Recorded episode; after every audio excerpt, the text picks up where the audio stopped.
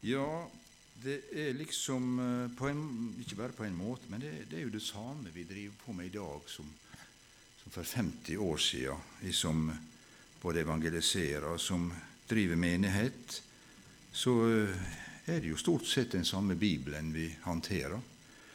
Det kommer jo stadig nye utgaver. da. Jeg vet ikke om det bare er innbilning, eller var det så mye oversettelser før? Jeg syns det kommer liksom ene etter den andre. Blir det aldri liksom godt nok? Skal vi hele tida fornye Guds ord, liksom? Jeg kan ikke føle, det, men jeg er litt skeptisk, jeg, altså. Jeg finner ting som Du tror det, du, du, du kan et, et, bibelvers, og så hører du sitert ja, men Var det slik det sto, da? Det, sånn har ikke jeg lært det. Så blader vi opp i vår gamle bibel. Ja, ja, nei, det var nå sånn som dette jeg lærte det, ja. Så det, Jeg skjønner jo det at man kanskje må tilpasse seg språk og, og utvikling. Eh, eh, altså i og eder, det, det sier ikke vi lenger. ikke sant? Sånne type ting. Men å forandre et vers sånn at det blir helt annerledes, da er jeg skeptisk. Jeg skal ikke prøve å ta fram noe eksempel på det, men eh, La oss rett og slett også be om at Guds ord må bli bevart. Det er jo mennesker som driver og skriver nye eh, oversettelser, og at de kan bli bevart i, i det å, å gjøre det under bønn, slik at ikke det blir noe forvrengt.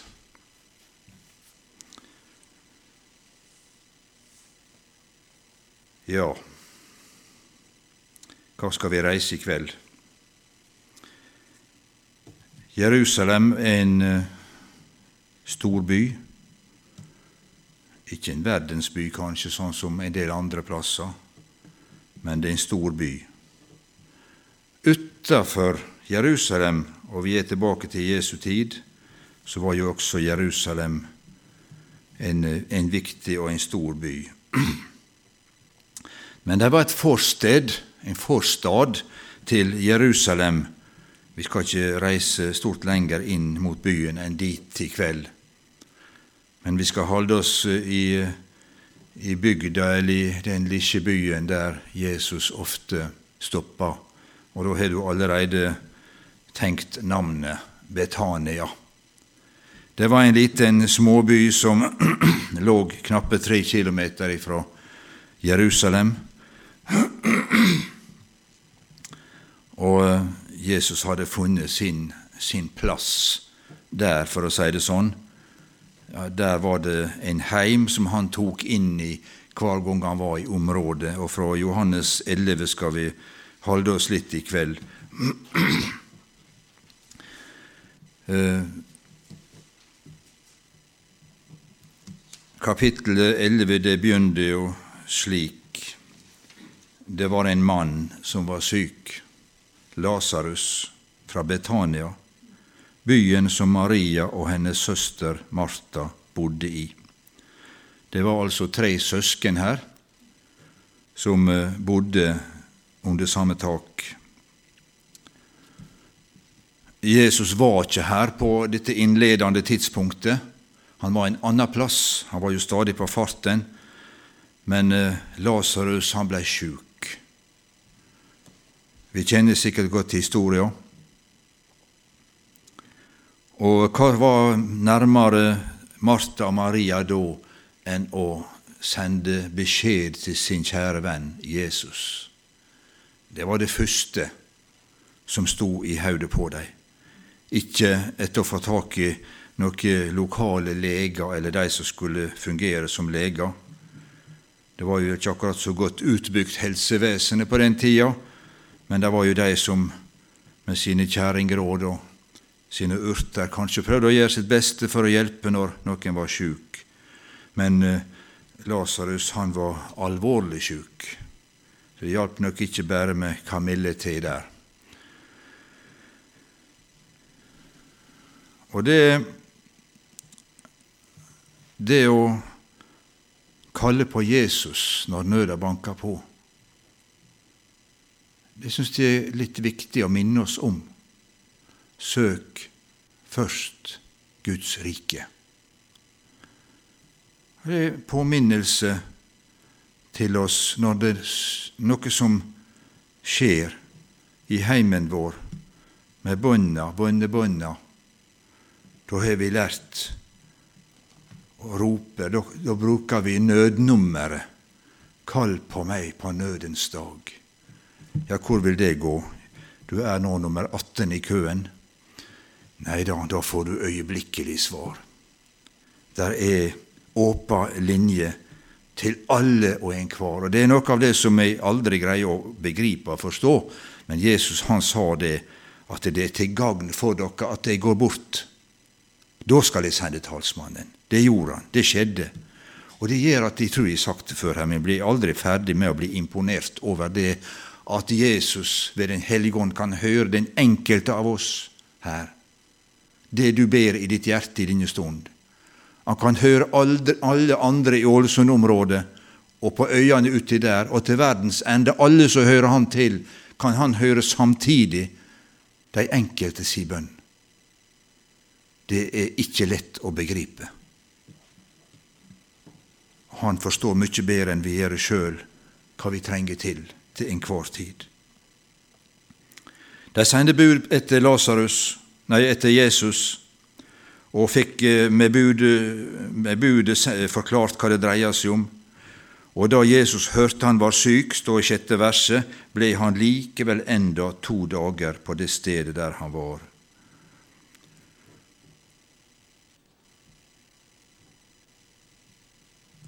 Og det forundrer oss vel, men jeg skal ikke hefte meg noe akkurat med det. For Jesus han hadde en plan. Han hadde sin plan. Han hadde en mening med at han, han drøya.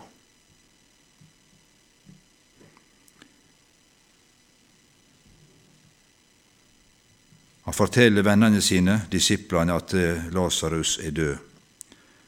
Så de eh, vil gå til Betania for å delta i sorgen. Sånn blei det nok oppfatta av disiplene, at når Lasarus var død Vel, vel, det var det. Han er død. Så la oss iallfall gå til våre venner, for Martha, Maria Lasarus var jo også disiplene sine venner, siden de, siden de omgås. Ja, Jesus han kommer fram til heimen, og det har allerede gått så mange dager da at Lasarus var begravd. Han har ligget fire dager i grava. Der nede, etter sånn som jeg forstår, så er det nokså umiddelbar begravelse av varmen. Dagen etterpå eller to dager etterpå, dette er ikke så veldig inne på, annet enn det at det blir iallfall ikke liggende så lenge eh, før det blir begravelse som vi gjør det her oppe. Og eh, Martha, når hun hører at Jesus er kommet i nærheten, så springer hun utafor eh, og, og møter henne på en bestemt plass. Og så sier hun til Jesus, 'Herre, hadde du vært her, da var min bror ikke død.' Det var en bebreidelse, opplever jeg, hvis du hadde vært der, Jesus hadde ikke dette skjedd.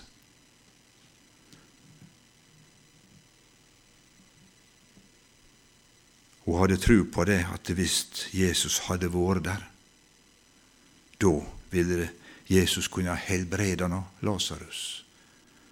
For det hadde de sett under og tegn før. Og en som var Jesus så nær og så kjær, det er klart det Jesus ville ha gjort noe for han. Og Gjennom samtalen så sier Jesus til henne at 'jeg er oppstandelsen og livet'. 'Den som tror på meg, skal leve om han enn dør'. Og, og Martha hun hadde også tro på at en dag så ville Lasarus våkne opp. En dag i evigheta.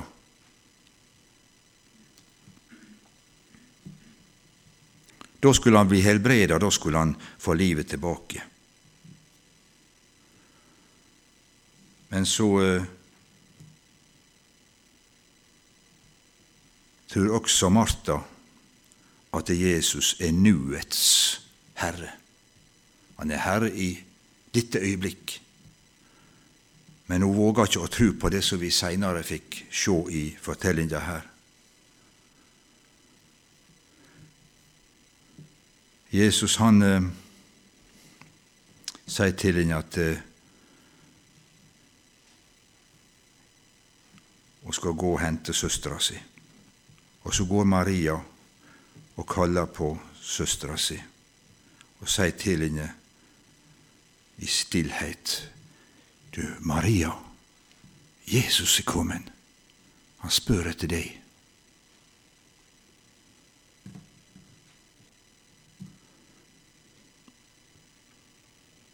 Og Martha fikk formidle en personlig hilsing og et personlig kall til Maria. Og Jesus han er her i kveld. Ser ikke bare ei forsamling men han ser deg. Og jeg kunne ramsa opp alle navnene deres hvis jeg kunne dem. Men Jesus, han kan det. Han veit ditt navn. Og han er her, og så spør han etter deg. Ja, men jeg er jo frelst, sier du. Ja, jeg mistenker ikke noen her for å ikke være frelst. Men Jesus, han vil oss noe den enkelte. Eller har du fått nok av Jesus? Er du så oppfylt at det er ikke mer plass? Du er så sprengfylt av himmelen at du trenger liksom ikke mer. Nei, Jesus er her, for han veit at du trenger noe. Du trenger noe i kveld. Du trenger noe i morgen. Du trenger om natta. Du trenger til å være under blodets beskyttelse. Du trenger å være under hans forvaring. Og så Martha Maria, for Maria hun går til Jesus, og så møter hun Jesus med omtrent nøyaktig samme orda som Martha. Herre, hadde du vært her, da var min bror ikke død. Bokstavelig talt akkurat det samme.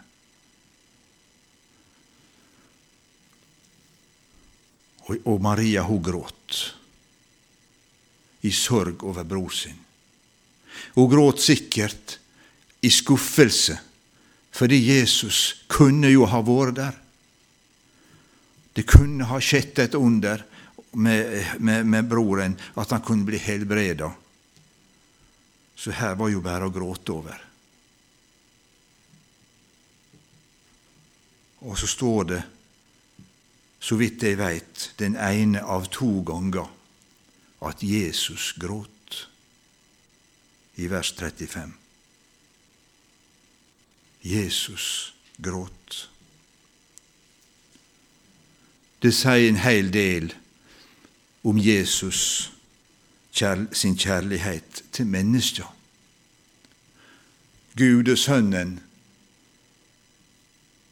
som kom til jord som var 100% Gud, men han var 100 menneske også. Han hadde følelse. Han hadde det menneskelige medlidenhet. Og gråt i lag med de gråtende. Der har vi et eksempel å gå etter. Sørge med de sørgende gråte med de gråtende. Da snakker ikke bare om død og begravelse, men i det hele tatt at vi kan ha evne til kanskje å stige ned til de som har grunn til å gråte, til de som sliter seg gjennom livet, som kunne trenge noen å gråte la med. Men verden der ute er så kald at det er ikke tid for å gråte. Vi har så dårlig tid, vi må skunde oss videre. Det er så mye som skal være gjort. Vi har så mye å gjøre. Vi har ikke tid å, å bry oss om hverandre. Gale har det vært før, og jeg syns det har blitt verre. Gå på ei gate, sitt på et venterom. Hva gjør folk? Ser en i mobiltelefonen. Er noe bedre? Av og til, kanskje. Men av og til må jeg bare nesten le. Jeg fantaserte her en dag om at hvis de satt inn på et venterom, enten på sykehuset eller annen plass, kanskje skulle foreslå skal vi ta en sang. Jeg er sikker på det har blitt jubel. De har sett på meg sier meg, er ikke du riktige? Du ser vel vi sitter her med våre mobiltelefoner, og så surfer man i alle retninger. Vi sitter tett i lag, men det er lang avstand. Folk bor tett i tett i blokkene i byene, men de aner ikke hvem som bor i, i leiligheta ved siden av. Ensomhet er Norges helseråd, hadde nær sagt, sitt si største problem i dag. Blir det sagt, iallfall. Ensomhet midt i folkevrimmelen. Jesus er her og spør etter oss i kveld. Og midt oppi dette at Jesus viser sin medlidenhet og sin gråt og evne til å sørge la med, så er det alltid noen som må være på tvers av dette. Kunne ikke Han som åpner de blindes øyne, ha gjort sånn at eh, denne mannen ikke var død? Bebreidelse de hadde vært vitne til at Jesus hadde laga ei deig og smurt på øynene til den blinde mannen som fikk beskjed om å gå og vaske seg i siloa. Veldig utradisjonelt, veldig uvanlig måte å smørje på henne ei gjørme. Jeg har ikke tort å tenke tanken engang, hvis de skulle be for noen og finne på noe sånt. Men jeg ble sjående. Kanskje Jesus vil vise oss at vi må ikke bli fastlåst i, i tradisjonene våre. Sånn har vi gjort det nå i 50 år, sånn skal vi fortsette å gjøre det. Kanskje Jesus vil vi skal tenke litt nytt i, i vår iver etter å vinne mennesket. Vel, Jesus han ville se hva de hadde lagt nå. Og jeg vil tro at de rundt Jesus de tenkte ja, det er jo naturlig at han vil besøke grava. Det er jo helt vanlig. Våre pårørende og nære venner kommer til grava både begravelsedagen og kanskje dagene etterpå spesielt. Besøker gravplassen. Helt vanlig.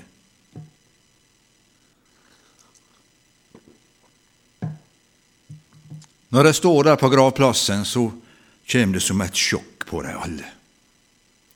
Ta steinen bort, sier Jesus. Og da er Martha snar. Du, du Jesus, eh, det er fire dager siden han ble lagt inn. Det, det lukter ikke godt her. Det stinker. Er du, er du sikker på at vi skal gjøre dette her?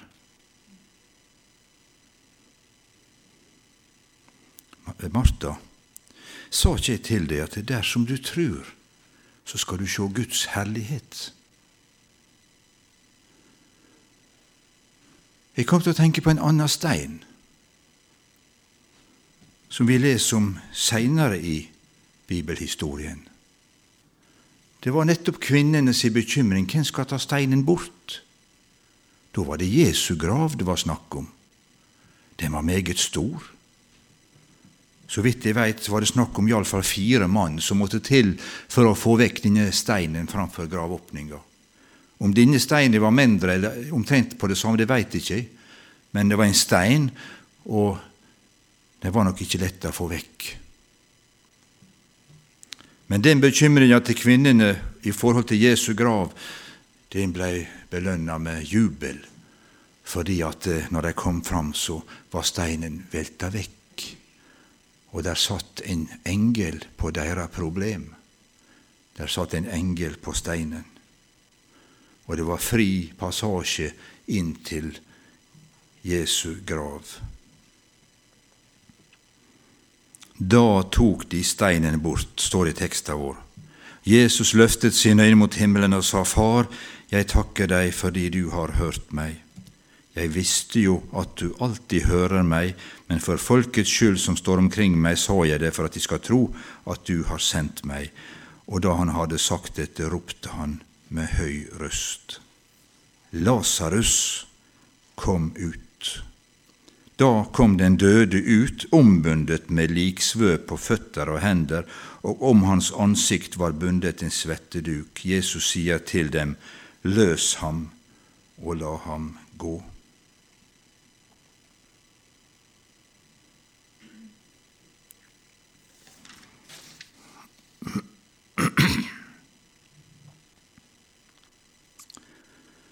Ta steinen bort.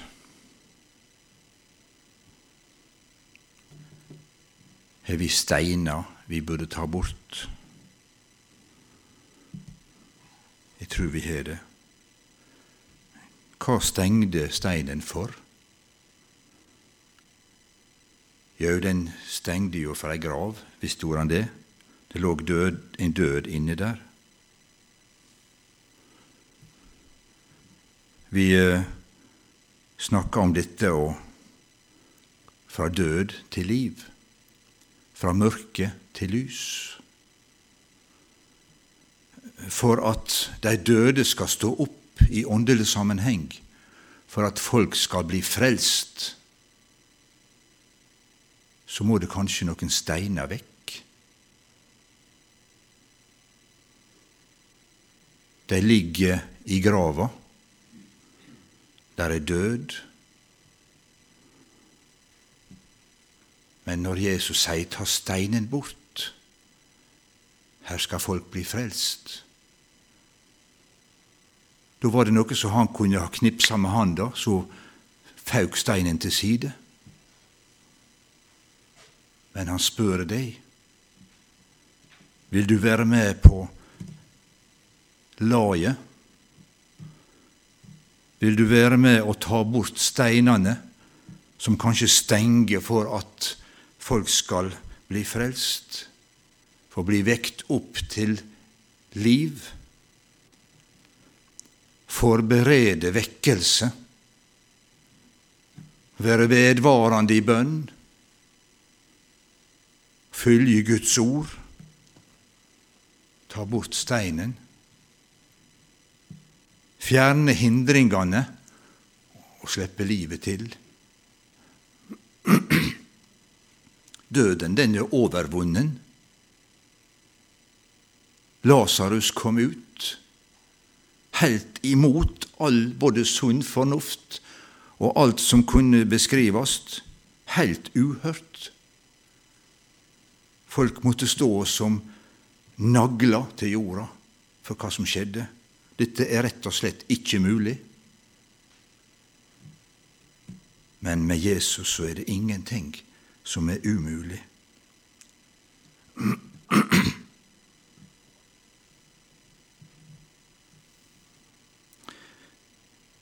Det er alle tider innvendinger når man skal ha vekkelsemøte og skal ha vekkelse og folk skal bli frelst. Og Martha hun kom med innvendinger, hun også. Det er dårlig lukt. Jesus, du forstår, det er ikke, noe hjelp i. Han er død. Og du møter ofte bortover i bygd og by Nei, her er det så mørkt. Her er ikke noe hjelp i å ha møte. Averterer vi møtet, så kommer det kanskje to-tre, kanskje ingen. Nei, her er det bare død. La steinen ligge.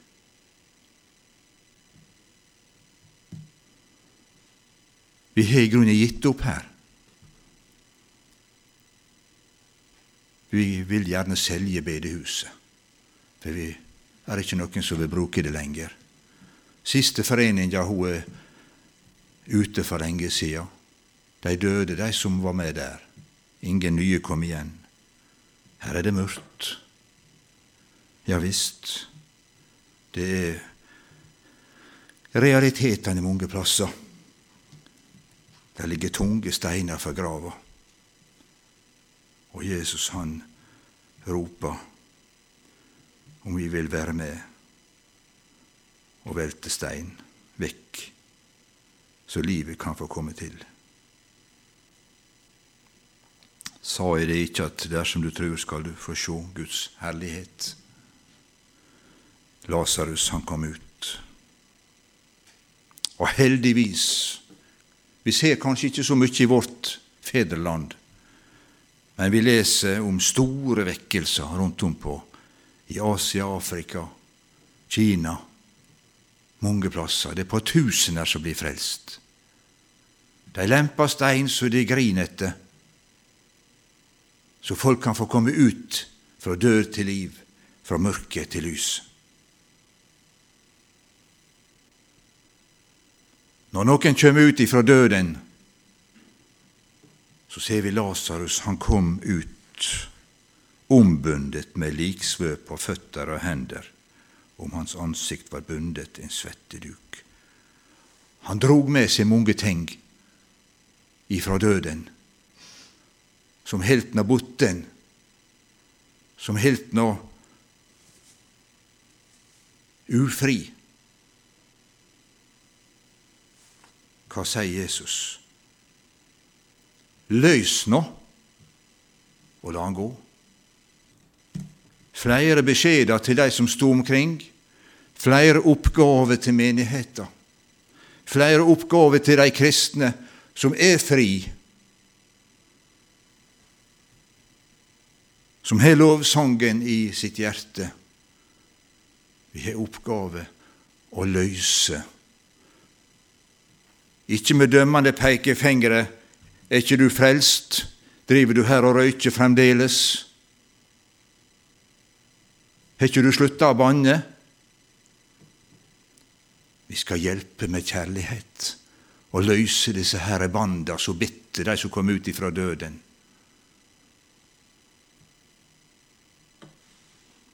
Løs ham og la ham gå.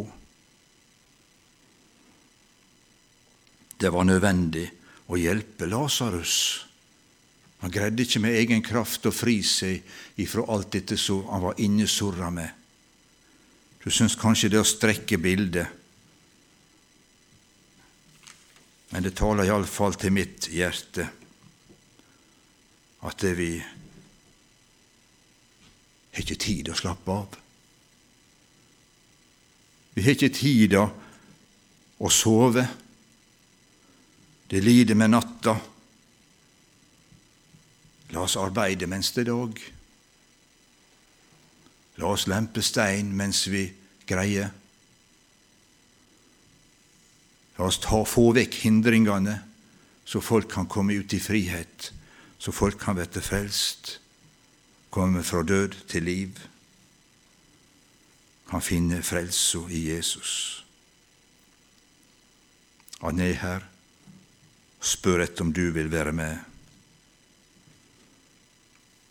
Vi husker kompisene til han som ble senka ned gjennom hullet i taket. Jeg har kanskje talt om det her. Det var en flott gjeng som ikke fant seg i at kameraten skulle ligge hjemme og lide når hjelpa var rett i nabolaget. Nei, her må vi være kreative. Her må vi lempe stein. Her må vi gjøre en jobb. Og det fikk sin lønn.